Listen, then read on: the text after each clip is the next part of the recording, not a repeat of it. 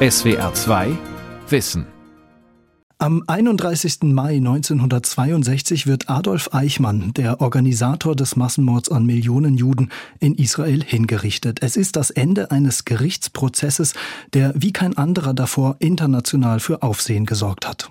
Am Morgen, als die Bürger Israels aufwachten, erfuhren sie durch Radio und auch mitten in der Nacht erschienene Zeitungen, dass Eichmann bereits in der Nacht hingerichtet war, was allgemein wegen seiner Schnelligkeit in Israel große Überraschung hervorrief. Ja, der Bericht erreichte auch Deutschland mit dem Eichmann-Prozess und mit der Hinrichtung von Adolf Eichmann beginnt eine umfassende und vor allem auch öffentliche Auseinandersetzung international mit dem Holocaust. Eine Auseinandersetzung, die die deutsche Bundesregierung lieber verhindern wollte mit der offiziell erfolgreichsten Geheimdienstaktion des Bundesnachrichtendienstes. Adolf Eichmann in Jerusalem, wie Deutschland den Prozess beeinflussen wollte, so heißt der zweite Teil unseres SWR2 Wissen über den Eichmann-Prozess wieder wieder mit Aufnahmen aus dem Archivradio und wieder mit der Hamburger Philosophin und Eichmann-Expertin Bettina Stangnet. Grüße Sie. Hallo, Frau Stangnet. Ja, hallo. Die Regierung in Bonn hat mit großen Sorgen auf den Prozess in Jerusalem geblickt. Da sprechen wir gleich drüber, Frau Stangnet. Ganz anders als diese Sorgen klingt das, was Bundeskanzler Konrad Adenauer aber offiziell zum Prozessauftakt 1961 erklärt hat. Wir wünschen, dass in diesem Prozess die volle Wahrheit ans Licht kommt und dass Gerechtigkeit geübt wird. Nach dem Zusammenbruch Deutschlands waren alle, die an die Arbeit gingen, Deutschland wieder aufzubauen, erfüllt von Scham und von Sorge. Wir waren erfüllt von Scham, weil nunmehr zum ersten Male uns, dem deutschen Volke, der furchtbare Abgrund des Nationalsozialismus zum Bewusstsein kam. Wir waren erfüllt von Sorge, weil wir uns fragten, wie es möglich sein würde, dieses Gift aus dem seelischen Empfinden, aus dem seelischen Leben weiter Kreise des deutschen Volkes wieder zu entfernen. Im deutschen Volkskörper im moralischen Leben des deutschen Volkes gibt es heute keinen Nationalsozialismus mehr, kein nationalsozialistisches Empfinden. Wir sind ein Rechtsstaat geworden. Die Wahrheit muss ans Licht. Wir sind ein Rechtsstaat geworden. Frau Stagnet, wie glaubwürdig finden Sie die Worte des Bundeskanzlers? Naja, die zweite Hälfte stimmt. Deutschland war ein Rechtsstaat geworden, allerdings nicht freiwillig, das muss man auch dazu sagen. Die andere Seite, dass es kein nationalsozialistisches Empfinden mehr gibt, die kann man sich heute genauso stellen wie damals, ob das funktioniert hat, das zu überwinden. Sicher ist, dass man damit nicht mehr erwischt werden wollte. Man wollte nicht mehr dabei gewesen sein. Man wollte das, die Geschichte erzählen. Wir haben 1945 das allererste Mal davon gehört. Keiner von uns hat eigentlich was gewusst. Und bei so einer Geschichte stören dann die Menschen, die vor Gericht stehen. Konrad Adenauer lässt sich seine Sorgen, wie ich finde, in diesem Beitrag gar nicht anhören. Die Verhaftung Eichmanns, die war eigentlich ein regelrechter Schock im politischen Bonn. Was hat die Bundesregierung denn befürchtet? Man hat befürchtet, dass Eichmann sagt, was er weiß. Und hat, man hat befürchtet, dass Eichmann Namen nennen wird von den Menschen, die ihm begegnet sind. Und da Deutschland ja zwar einen neuen Namen hatte, Bundesrepublik, aber noch die gleichen alten Menschen, war das sehr unwahrscheinlich. Und man wusste also, wenn Eichmann wirklich erzählt, was er weiß, dann können sehr, sehr viele Menschen jedenfalls kein öffentliches Amt mehr bekleiden. Was hat die deutsche Bundesregierung dagegen unternommen? Ich hatte es ja im Titel der Sendung schon angekündigt. Man hat gezielt versucht, irgendwie Einfluss zu nehmen auf diesen Prozess und dafür zu sorgen, dass Eichmann eben nicht auspackt. Wie Sie richtig gesagt haben, als Eichmann entführt worden ist und diese, dieser Prozess angekündigt ist, öffentlich bricht die Panik aus in Bonn und man gründet erstmal ein ja, schnelles Einsatzkommando aus verschiedenen Behörden und auch mit Historikern, um sich auf das Schlimmste vorzubereiten. Also erstmal sich auf den Stand zu bringen ähm, des Wissens über diese Zeit und dieser Verflechtungen. Gleichzeitig hat man ein sehr genaues Auge auf die Eichmann-Verteidigung. Man unterwandert die Verteidigung. Der Bundesnachrichtendienst setzt einen Mitarbeiter genau in die Verteidigung, in das Büro von äh, Dr. Servatius, dem Verteidiger, Verteidiger von Eichmann. Verteidiger, mhm. Verteidiger Eichmanns. Und äh, man äh, sucht sehr, sehr engen Kontakt mit der israelischen Regierung, die auch massiv unter Druck gesetzt wird, dass man ähm, nicht von Deutschland spricht, sondern nur von Nazi-Deutschland, um eben diesen Schritt, diesen Schlussstrich zu machen, den man so gerne hätte. Das gelingt manchmal, das gelingt oft. Ähm, natürlich ist der Staatsanwalt von Israel nicht so begeistert, wenn ihm dann Ben Gurion äh, seine Reden umschreibt, was tatsächlich passiert ist. Und wenn man dann so auf Befindlichkeiten Rücksicht nehmen muss, damit die Bundesregierung nicht anderweitig Druck aufbaut, ähm, das ist alles nicht schön. Das ist alles juristisch hoch fragwürdig. Man stellen Sie sich das vor, Sie stehen für irgendwas vor Gericht in einem fremden Land. Sie vertrauen Ihrem Verteidiger und der Assistent Ihres Verteidigers arbeitet für den Bundesnachrichtendienst. Das ist nicht lustig. Hans-Maria Globke, vielleicht der berühmteste Fall im Zusammenhang heute mit dem Eichmann-Prozess. Es gab immer wieder den Vorwurf, dass ehemalige und hochrangige Nationalsozialisten in der Regierung Adenauers tätig waren. Aber Hans-Maria Globke, der galt ja als rechte Hand des Kanzlers. Wer war dieser Mann? Dieser Mann war Jurist gewesen in der Nazizeit und hatte einen, den maßgeblichen Kommentar zu den Nürnberger Rassengesetzen verfasst und auch sonst recht rührig dafür gesorgt, dass die Gesetzesgrundlage dafür da war, Juden zu verfolgen und zu vernichten. Und insofern war er äh, zweierlei. Er war tatsächlich jemand, der jedenfalls dieses Amt nicht hätte haben dürfen. Er war aber auch der Blitzableiter für alle Vorwürfe, dass es in Deutschland noch Nazis gibt. Denn er war so prominent und an so prominenter Stelle, dass man ständig über Globke sprach und ja heute noch ständig über Globke spricht. Es hat also funktioniert und es funktioniert immer noch. Und Globke hat ähnlich wie Eichmann im Prozess in Jerusalem öffentlich bestritten, an den deutschen Rassegesetzen beteiligt gewesen zu sein. Wir hören ihn einmal kurz in einem öffentlichen Statement. Ich habe an den Gesetzen nicht mitgearbeitet. Ich habe von dem Erlass der Gesetze auf dem Parteitag in Nürnberg wie die meisten anderen Deutschen erst durch Rundfunk oder Presse erfahren, nachdem sie erlassen waren. Er lügt, oder? Ja, das tut er.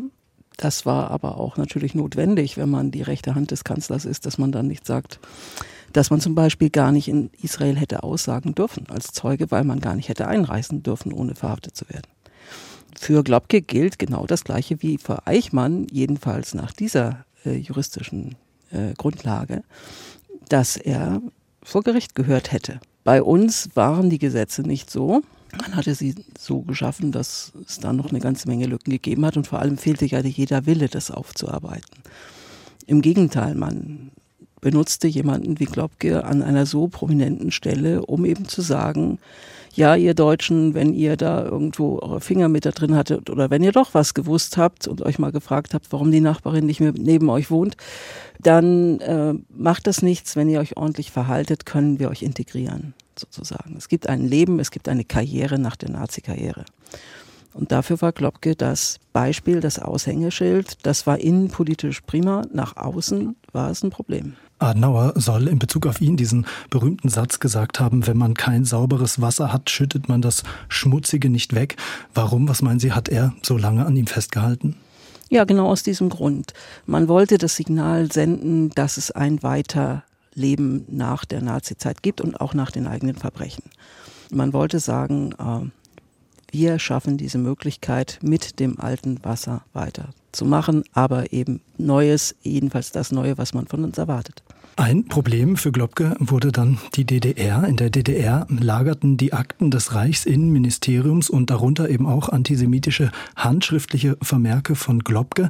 Die DDR-Justiz ist in den 1960er Jahren dann auch gegen ihn vorgegangen, hat ihn wegen Verbrechen gegen die Menschlichkeit angeklagt.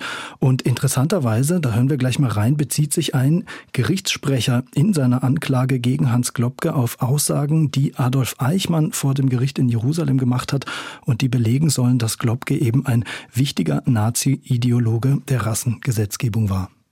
In diesem Zusammenhang darf ich noch sagen, erklärt Eichmann, auch der Dr. Rajakovic, ebenso der Regierungsrat Neifeind haben es nicht angeordnet, sondern das ist in der Abteilung 1 des Innenministeriums ausgeknobelt worden. Dort aber saß an verantwortlicher Stelle der Angeklagte Gluck. Ja, und der Angeklagte, der wird dann auch in Abwesenheit verurteilt von dem Gericht in der DDR. Welche Bedeutung hatte dieser Prozess auch einerseits für das antifaschistische Selbstverständnis der DDR als Staat und umgekehrt, wie ist das Urteil in der Bundesrepublik angekommen? In der Bundesrepublik galt das schlicht als Ostpropaganda. Das hat man immer so gemacht. Es hat auch in der Bundesrepublik einen Versuch gegeben, Globke vor Gericht zu stellen, den Fritz Bauer unternommen hat, der damit gescheitert ist. Das hat man verhindern können. In der DDR konnte man das natürlich nicht verhindern. Das war ein souveräner Staat. Und ähm, man hat eben Globke gerne benutzt, weil der so sichtbar war. Wenn Adenauer irgendwo auf Bildern zu sehen war, dann konnte man eben mit ein bisschen Glück den Globke genau, genau daneben sehen. Und das war für eine Identitätsfindung der DDR, die sich eben auch als antifaschistisch definieren wollte, Gold wert.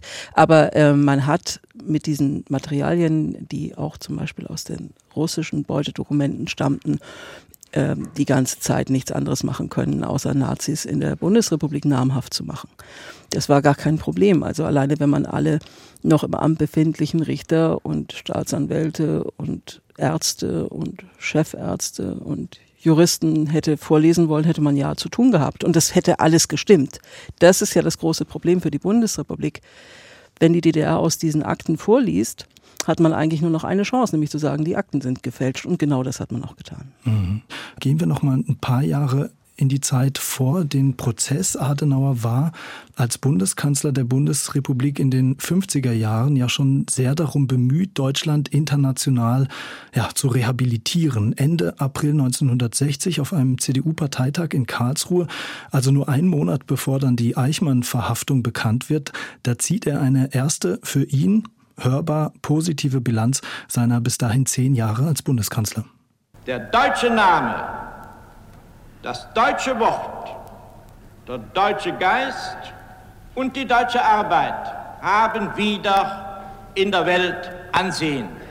Sorgen wir dafür, dass es dabei bleibt und dass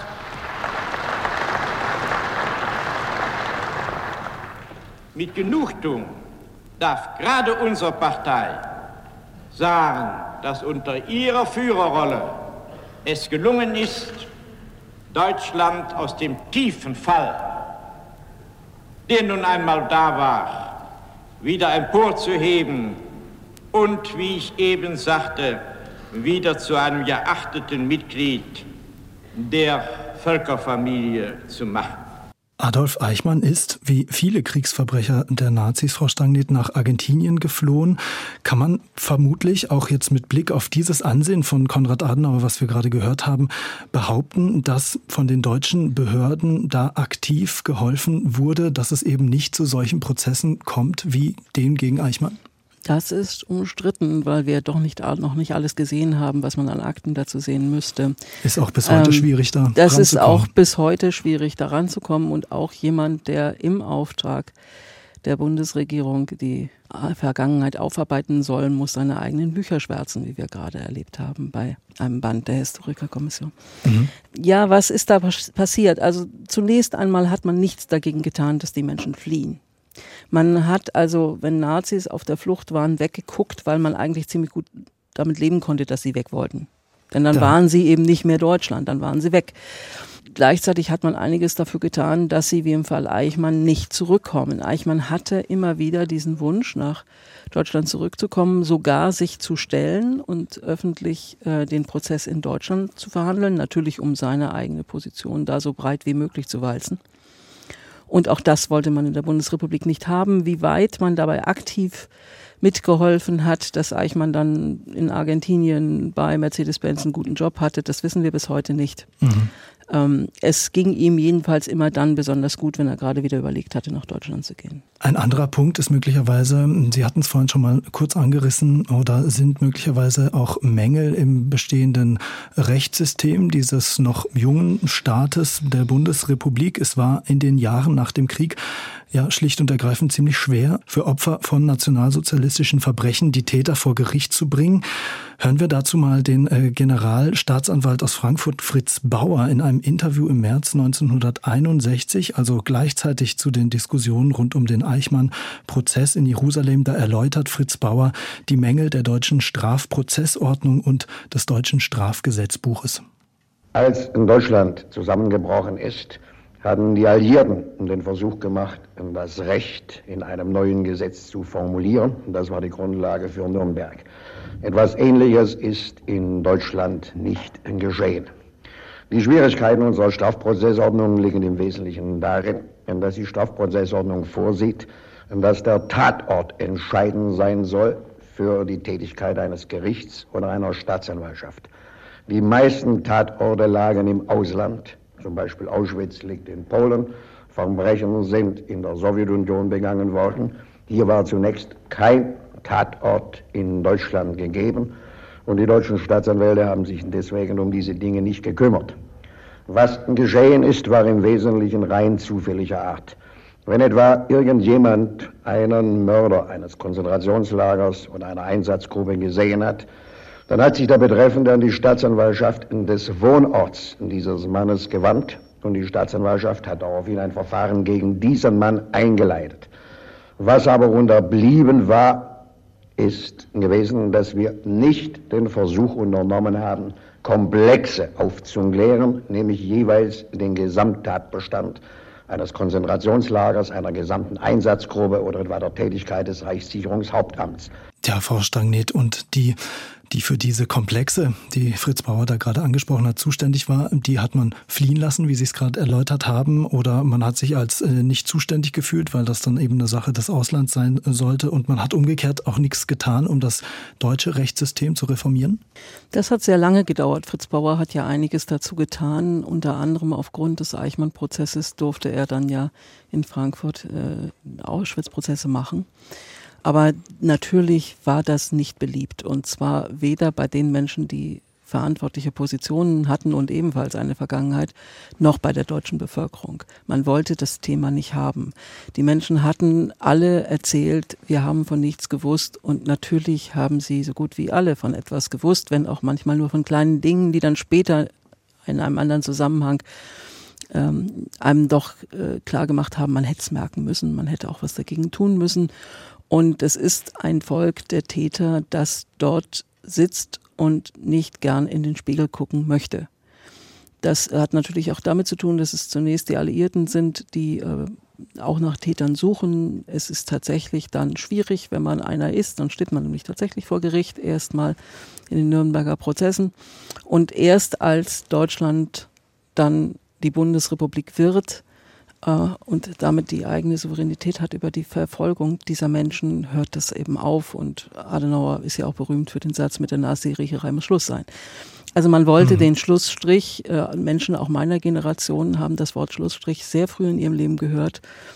Und natürlich ist es schwierig, wenn man dagegen an, zum Beispiel als jemand, der ja wie Fritz Bauer ein Verfolgter war, ähm, Recht etablieren will, dagegen vorzugehen, damit klarzukommen ihm ist es zu verdanken, auch zu verdanken, dass Eichmann vor Gericht gekommen ist. Und ihm ist es zu verdanken, dass da eine Struktur geschaffen worden ist, mit der man wirklich was tun konnte. Aber wir haben ja selber alle erlebt, dass die ersten echten Beihilfeprozesse erst in diesem Jahrhundert stattgefunden haben und immer noch stattfinden. Also man hat es doch tatsächlich geschafft, den allergrößten Teil der Täter ruhig im Bett sterben zu lassen. Ja, und wo Sie auch ähm, gerade in Anführungszeichen Volkesstimme ansprechen, wie zwiespältig die Bürgerinnen und Bürger ähm, zunächst einmal auf diesen Prozess in Jerusalem gegen Adolf Eichmann geblickt haben. Dazu habe ich eine ganz interessante Umfrage gefunden von der Abendschau im süddeutschen Fernsehen vom 29. April 1961. Die zeigt noch einmal, wie unterschiedlich die Menschen das bewertet haben, was da in Israel vonstatten gegangen ist. Und äh, finden Sie es richtig, dass jetzt der Mord an den sechs Millionen Juden nochmal vor aller Welt aufgerollt wird? Sehr, ja. Ich selber war in Theresienstadt zweieinhalb Jahre. Da haben wir auch den Eichmann gesehen, nicht wahr? Eichmann hat dort angeordnet seinerzeit, äh, dass äh, für die Kinder Karussells gebaut worden sind, dass sie Ölsardinen bekommen haben und alles. Aber nur an dem einen Tage, wo das Rote Kreuz aus der Schweiz gekommen ist mit ihren weißen Wagen. Ja, soll man das immer wieder aufwärmen? Ich wäre dafür, wir sollten mal endlich Ruhe geben. Ruhe sollten sie mal geben mit dem ganzen Mist. Also Sie finden es nicht richtig, dass jetzt die ganze Nazizeit nochmal aufgerollt wird? Nein. Und äh, wenn Sie der Staatsanwalt wären, würden Sie den Eichmann zum Tod verurteilen? Nach deutschem Recht, wenn einer doch was verbrochen hat, dann erlischt doch die Strafe nach so und so vielen Jahren, oder? Ich bin nicht dafür, obgleich ich Jude bin, für die Todesstrafe. Er soll lebenslänglich verurteilt werden, soll genauso behandelt werden wie wir, nicht wahr? Vielleicht etwas besser, und soll an Polen ausgeliefert werden. Was meinen Sie, auch wenn Sie diese äh, Stimmen nochmal hören, Frau Stangnet, in Bezug darauf, ähm, dass wir angesprochen haben, dass man von der von Seiten der Adenauer Regierung versucht hat, ja, diesen Prozess im eigenen Interesse irgendwie zu beeinflussen. Ist das fehlgegangen oder war man erfolgreich damit? Zunächst einmal ist das Volkes Stimme. Einer derjenigen, der dort vor dem Mikro steht, sagt ja, es ist für Deutschland wichtig, mhm. dass man vielleicht mal darüber nachdenken könnte, was für die Opfer und die Opferhinterbliebenen wichtig ist. Das ist ein Gedanke, der in Deutschland immer sehr fern liegt. Ging es schnell um die Reputation des Landes? Es ging um die Reputation des Landes, es ging um die eigenen Gefühle, es ging um das ungestörte Abendbrot. Und ähm, was die Bundesregierung gemacht hat, war natürlich insofern erfolgreich, also sofern wir davon wissen, war insofern erfolgreich, dass man tatsächlich aus erster Hand ständig über den Prozessverlauf informiert war, dass man eingreifen konnte, äh, wenn etwas äh, in den Prozess geflossen wäre, was einem unliebsam gewesen ist, zum Beispiel der Name Globke, den man weitestgehend hat raushalten können aus dem Prozess als Namen. Ne? Mhm. Und man wusste eben auch, dann sehr schnell, dass Eichmann eine Qualität hat, die man nun mal eigentlich in Deutschland doch gerne hat.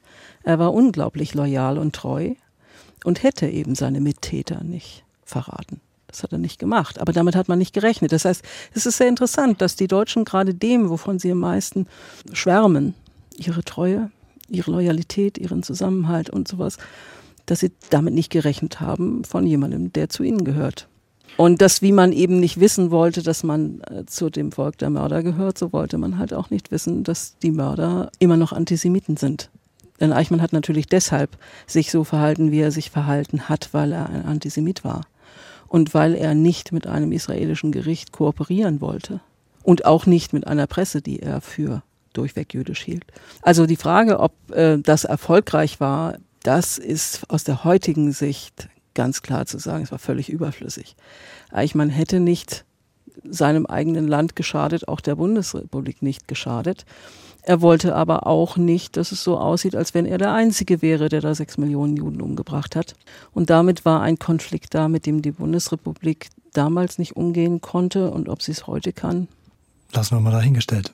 Ja. Sie sprechen das an. Eichmann sagt auch im Sinne der eigenen Reputation, dass er in Jerusalem vor Gericht klarmachen wollte, dass er nicht der Einzige war, dass es sich um ein staatlich organisiertes, massenhaftes Verbrechen gehandelt hat. Und in gewisser Weise ist das auch ein Anliegen, das ohne da jetzt eine große inhaltliche Brücke schlagen zu wollen, Fritz Bauer mit den Prozessen, auch dann später den Auschwitz-Prozessen in Frankfurt, die im Dezember 1963 beginnen, ein Anliegen, das er auch teilt, nämlich es geht weit über die juristische Ahndung äh, einzelner Verbrecher hinaus. Er verbindet eben mit diesen Prozessen auch ein gesellschaftliches Anliegen.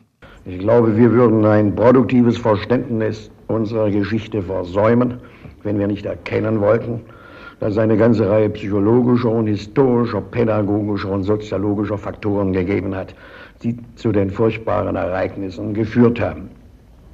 Zunächst sollten wir uns darüber im Klaren sein, wir müssen uns wappnen gegen alle Gefahren eines Massenwahns. Man muss sich wappnen gegen alle Gefahren eines Massenwahns, sagt Fritz Bauer. In gewisser Weise ist da ein gesellschaftliches Programm mit verbunden. Also haben diese Prozesse ganz aktiv, würden Sie sagen, nachgewirkt dann auch in die ja, 68er Bewegung hinein, in die spätere Bundesrepublik? Es hat vor allem der Widerstand dieser Generation, ähm, die eben Adenauer als Kanzler vertritt, dafür gesorgt, dass schwarze Flecken übrig geblieben sind. Also die jungen Menschen haben sich gefragt, was wird dort nicht gesagt? Die jungen Journalisten haben angefangen, natürlich ganz anders zu schreiben, weil sie ganz andere Befindlichkeiten hatten und auch ganz andere Fragen hatten. Damit haben diese Prozesse eine Welle des Interesses ausgelöst, die nicht mehr aufzuhalten war. Man hat daraufhin, das geht ja schon während des Prozesses los, äh, Studentenausstellungen gehabt zu dem Thema. Man hat in Studentenzeitschriften geschrieben, also überall dort, wo der Arm nicht hinreichte und hat eben ähm, dort Fragen gestellt. Man hatte ja mit dem Eichmann-Prozess endlich das ganze Material durch die Dokumente, die dort vorgelegt worden sind. Da standen die Namen ja auch drin. Und man konnte dann eben weitermachen und wenn die Eltern einem die Fragen, die man hatte, nämlich was hast du damals gemacht, nicht beantworten wollten, dann hat man umso mehr nachgefragt und wohin das geführt hat, wissen wir ja, nämlich in eine neue Zeit, in der die Alten auch nichts mehr zu sagen hatten. Das heißt, letztlich, auch wenn die Bundesregierung unter Adenauer in Bezug auf Eichmann sozusagen erleichtert aufatmen konnte, weil der sich als loyaler erwiesen hatte, als man eben befürchtet hatte, hat dann dieser Prozess im, ja, in the long run doch genau diesen Effekt gehabt, vor dem man eben Angst hatte, dass eine große Aufklärungswelle kommt. Ja, und vor allem natürlich auch dadurch, weil dieser Prozess die Bühne geboten hat, ähm, dafür, dass man mal Menschen sehen konnte, die darunter gelitten hatten. Also in Israel wurde jetzt sehr offen, sehr offen gesprochen darüber, was denn so Judenvernichtung, Judenverfolgung für einen einzelnen Menschen bedeutete. Und damit hatte es die Empathie auch in Deutschland etwas leichter leichter. Und äh, man hat sich dann für Israel interessiert, man hat sich für die Überlebenden interessiert, man hat sich für ihre Geschichten interessiert. Irgendwann fingen auch Verlage an, dann da Bücher zu ermöglichen über dieses Thema. Und damit fing eine echte Zuwendung zu diesen Problemen an, die eben nicht mehr belastet war dadurch, dass man selber was gewusst hatte. Die Nachkriegsgeborenen oder die Spätgeborenen hatten keine Belastungen. Das waren ihre Eltern, aber es waren nicht sie. Und damit entstehen dann andere Fragen, neue Fragen und auch ein neuer Horizont. Und wie wir alle wissen, ist das, dieser Prozess nicht vorbei. Es ist immer noch so, dass immer wieder Wellen auftauchen von denen, die uns erzählen wollen, dass alle anderen das auch gemacht haben, dass alle anderen noch viel schlimmer waren, dass die armen Deutschen einfach nur leider den Krieg verloren haben. Es ist eine ständige Aufgabe, da hat sich seit Fritz Bauer nichts geändert. Ja, es bleibt ein aktuelles Anliegen. Am 31. Mai 1962 wird Adolf Eichmann in Israel hingerichtet. Das war der zweite Teil von zweien über Eichmann in Jerusalem mit der Philosophin Bettina Stangnet in Hamburg. Ich danke Ihnen fürs Gespräch, Frau Stangnet. Ja, vielen Dank. Sie können beide Teile online nochmal hören unter swr2wissen.de und da sowie im Podcast vom SWR2 Archivradio finden Sie auch die historischen Beiträge zu den Tönen aus dieser Sendung in voller Länge. SWR 2 Wissen Spezial. Das Tier. Das Tier und wir. Hallo, ich bin Vera Kern. Ich bin Dirk Asendorf. Wir arbeiten in der SWR 2 Wissen Redaktion. Und wir haben was Neues für euch. Zehn Folgen Wissen Spezial über das Verhältnis von uns Menschen zu Tieren. Wir schauen auf unsere lange Beziehungsgeschichte und fragen uns, warum ist es für viele scheinbar okay, Nutztiere zu töten und zu essen, während wir unsere geliebten Katzen und Hunde verhätscheln. Es geht darum, Tiere zu essen, mit ihnen zu handeln und auch, wie wir sie besser schützen sollten. In zehn Folgen nehmen wir euch mit in den Zoo, zur Drückjagd in den Schlachthof, ans Filmset. Ab 20. Mai nachmittags sind die ersten fünf Folgen da, überall wo es Podcasts gibt. Ab 24. Juni dann die restlichen fünf. SWR 2 Wissen. Manuskripte und weiterführende Informationen zu unserem Podcast und den einzelnen Folgen gibt es unter swr2wissen.de.